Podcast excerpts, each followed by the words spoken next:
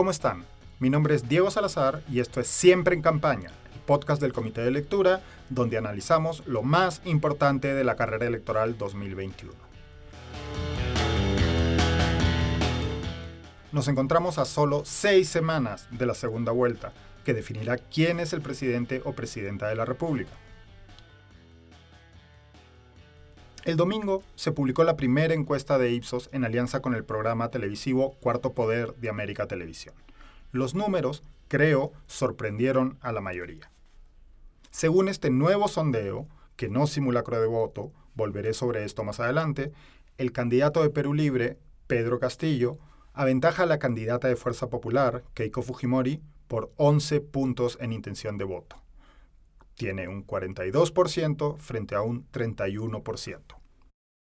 Dado que se trata de la primera encuesta de segunda vuelta de una campaña muy particular, convoqué nuevamente a Mauricio Sarabia, gerente general de la agencia de investigación de mercado InTarget, quien además ha trabajado en consultoras como Ipsos, Apoyo y GFK. Para empezar a analizar los resultados de esta encuesta, hay que tener en cuenta que a diferencia de las últimas realizadas por Ipsos en primera vuelta, esta se trata de un sondeo de opinión y no de un simulacro de votación.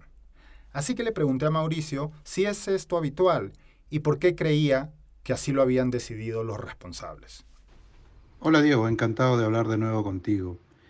Eh, con respecto a esta pregunta, Mm, yo creo que tiene que ver mucho con quién la contrata y, y este, cuánto está dispuesto a invertir.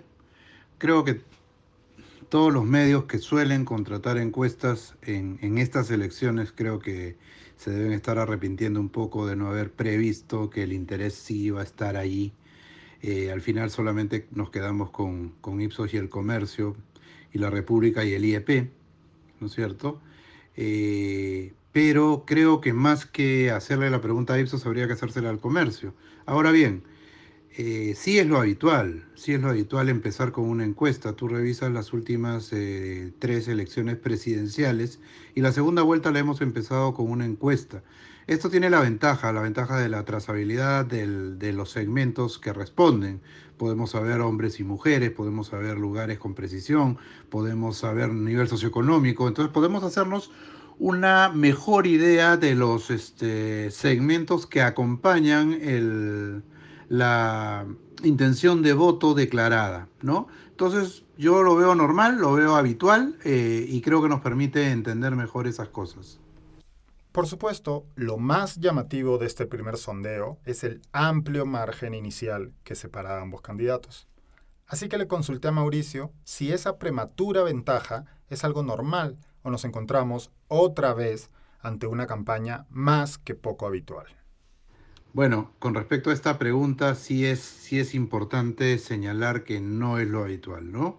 Normalmente empezamos una segunda vuelta más apretados. Eh, la más lejana de, las últimas elecciones que hemos tenido ha sido eh, la de Keiko contra Humala. Humala en la primera medición le saca seis puntos pero lo importante es ver la evolución que se ha ido teniendo, porque normalmente se traslapan, uno se dispara, el otro no, el otro se dispara en, el siguiente mes. O sea, van habiendo muchos cambios eh, cuando los espacios son cerrados. En una distancia de 11 puntos, este, que ya no es tan cerrada, la verdad, eh, habría que ver cómo se van moviendo las cosas, ¿no? Eh, y creo que es importante tenerlo en cuenta. Es una distancia grande para lo que suelen ser las primeras encuestas de segunda vuelta, pero sí es importante entender que no son definitivas. Es, la primera impresión que tenemos de las cosas.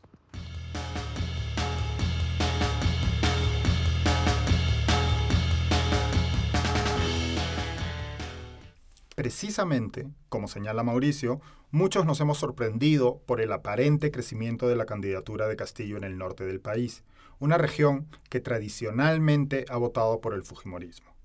Así que para entender ese reacomodo, contacté a Alexandra Ames, responsable del Observatorio de Políticas Públicas de la Universidad del Pacífico, y le pregunté si veía ella alguna explicación para ese reacomodo de fuerzas. Efectivamente, vemos que el candidato Castillo se consolida en el sur y en el centro. Eh, pero llama la atención que esta vez Keiko Fujimori no esté en primer lugar en el norte, como si lo estuvo en la primera vuelta. Esto se explica por dos factores que están entrelazados. El primero, porque Keiko Fujimori, a pesar de haber estado en primer lugar en el norte, lo cierto es que su votación no fue muy alta, ¿no? Por lo que la gran mayoría no habría pues optado por esta candidata. Y el segundo factor que está relacionado con el anterior es el amplio nivel de antivoto que tiene Keiko Fujimori. En el norte este es similar al promedio nacional, es decir, de más del 50%, y em, evidentemente pues estamos hablando de la mitad de la población que no estaría dispuesta a votar por esta candidata. Eh, frente a un 30% de antivoto que tiene Castillo. Creo que esta es una ventaja que tiene el candidato Castillo frente a Keiko Fujimori. Sin embargo, habría que analizar también en qué medida este antivoto de Keiko Fujimori, por más alto que sea, puede haberse reducido en el paso de eh, estos meses. También, dado su expertise en políticas públicas e indicadores de desarrollo, quise preguntarle a Alexandra por otro tema. Una de las preguntas que venimos haciéndonos todos los que intentamos analizar esta campaña y que ha ganado relevancia tras el sondeo de Ipsos es, ¿por qué Lima vota de forma consistente de manera tan distinta al resto del país. Así que mi pregunta para Alexandra fue, ¿qué datos o indicadores cree que deberíamos estar mirando para encontrar una respuesta a esa pregunta?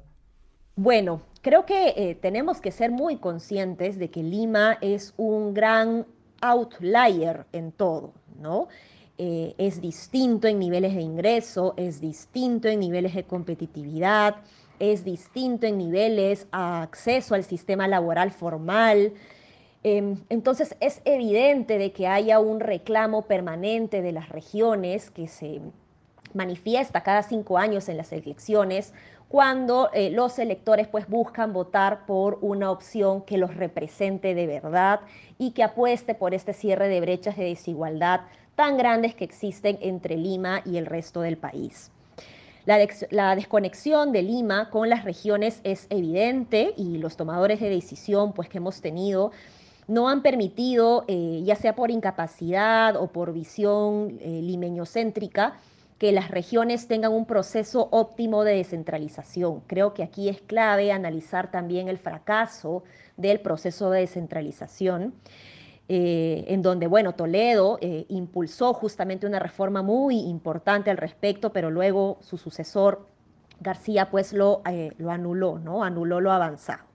Entonces no es raro que las regiones tengan un reclamo antisistema, pues sienten que el Estado, pese al crecimiento de los recursos, no ha llegado a ellos, ¿no? Ahora, esto también hay que tomarlo con pinzas porque no es del todo cierto, puesto que los recursos se han incrementado considerablemente en las regiones en las últimas décadas, pero son las regiones justamente las que no han sabido implementar o traducir estos recursos en beneficio para las personas, para los ciudadanos. ¿no? Entonces, evidentemente, regresamos al tema de la descentralización y su fracaso como eh, reforma pendiente y urgente que se debe impulsar.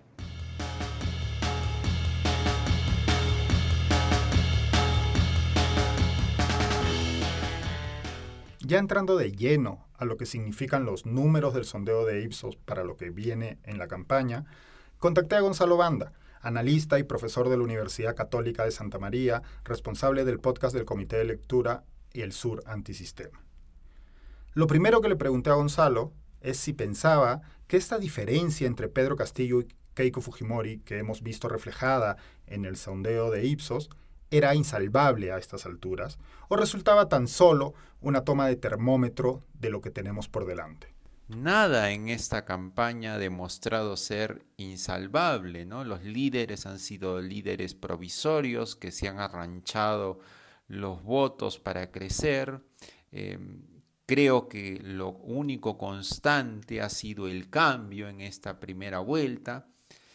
Y la diferencia entre Castillo y Keiko, si bien hoy parece grande, eh, también responde al dinamismo que no hemos podido ver en las últimas semanas, cuál era el techo de Castillo, si Castillo iba a continuar ese crecimiento que iba demostrando en la última semana, ese crecimiento galopante, ¿no? Eh, sin embargo, eh, creo que eh, sí hay una constatación que Keiko inicia con una gran desventaja, quizás con respecto a las últimas dos elecciones del 2011, del 2016, es la mayor ventaja que saca un candidato que va a una segunda vuelta respecto a las mismas encuestas de Ipsos, ¿no? Pero creo que a mí me queda la duda de cuál sería el techo de Castillo y cómo va a afrontar en estos momentos ya su, segundo tramo de la campaña. ¿no? A continuación, le comenté a Gonzalo que los números de Ipsos, como comentábamos antes con Mauricio y Alexandra, parecerían demostrar que la ventaja de Castillo en las regiones del país que no son Lima se está consolidando y de hecho está acrecentándose. ¿A qué creía él que se debía esto? Me parece que el apoyo sí se consolida en las regiones que no son Lima, ¿no? especialmente en el sur y en el centro, donde hay un claro respaldo a su campaña política. Mm, va a estar muy difícil que en ese terreno Keiko pueda disputarle el voto. Eh, salvo algunas, algunos lugares del centro del Perú, especialmente Junín, donde Keiko puede ser competitiva y hay un recuerdo por el gobierno de Alberto Fujimori. En los demás lugares, en las demás regiones, parece ser que el voto antifujimorista va a tener un gran peso político y también la idea política que tiene Castillo que calza muy bien con las expectativas del sur y del centro peruano, especialmente de, la Sierra del Perú, ¿no? Creo que en ese sentido le va a ser muy difícil a Keiko disputarle eso. Lo que, a lo que debería de apuntar es a perder, digamos, no por una cifra muy, muy grande, ¿no? Tratar de ser competitiva al menos, de, de, que sus márgenes electorales le den chance de remontar tal vez en Lima y en algunas partes de los de las ciudades más pobladas del norte del Perú, ¿no? Eh, pero me, sorprende también que la encuesta demuestre que incluso en el norte Castillo le gana, lo cual la deja en un, en un sitio un poco incómodo, ¿no? Porque si ni siquiera puede vigilar su propuesta y defenderla en el norte peruano, le queda Lima para inclinar totalmente la balanza, ¿no?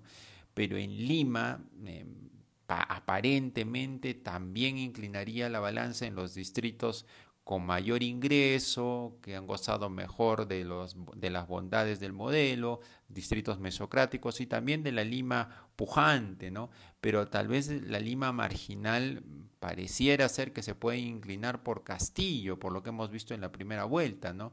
Entonces, en todo caso, la disputa territorial de Keiko va a estar muy difícil, ¿no?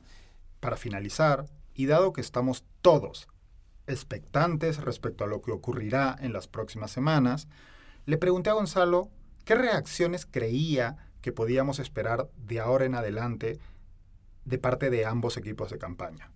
Con estos números, yo lo que creo es que cada una de las campañas, eh, Keiko Fujimori creo que cometió un error al marcarse rápidamente dentro de la derecha, dentro del cuadrante de la derecha y la defensa del modelo rápidamente.